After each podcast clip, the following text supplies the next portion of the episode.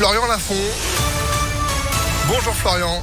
Bonjour à tous. Nouvelle médaille pour la France dans ces Jeux Olympiques d'hiver à Pékin. Elle est en or en patinage artistique. Le duo Papadakis Cizeron a décroché le titre ce matin en danse libre. C'est la onzième médaille pour la délégation tricolore. Notez qu'en ski style, Tess Le 2 s'est qualifiée ce matin pour la finale. Elle se jouera la nuit prochaine.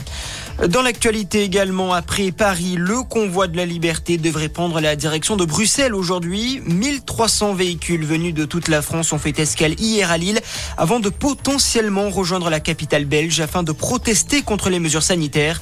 Une manifestation en Belgique qui pourrait cependant être un leurre. Certains opposants devraient finalement se rejoindre à Strasbourg pour un grand rassemblement.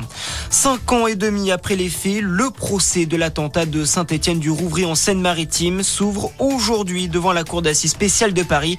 Le 26 juillet 2016, deux djihadistes avaient pénétré dans l'église de cette commune normande et ont égorgé le père Jacques Hamel.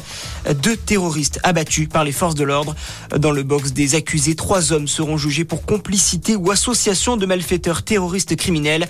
Un quatrième accusé, le présumé instigateur de l'attentat, sera lui absent.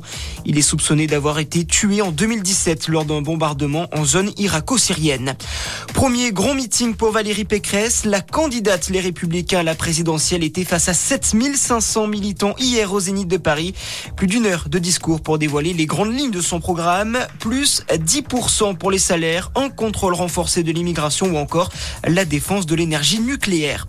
Le foot, Marseille confirme sa place de dauphin du PSG. L'OM s'est imposé hier soir en clôture de la 24e journée de Ligue 1, 2 buts 1 sur la pelouse de Metz.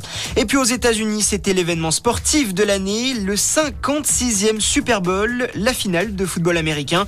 Et ce sont les Los Angeles Rams qui se sont imposés face aux Cincinnati Bengals 23 à 20. Voilà pour ce résumé de l'actualité. Passez une excellente matinée à notre écoute. Merci beaucoup. Retour de l'info, ce sera à 6h30 sur Impact FM. Pour l'instant, 6h02.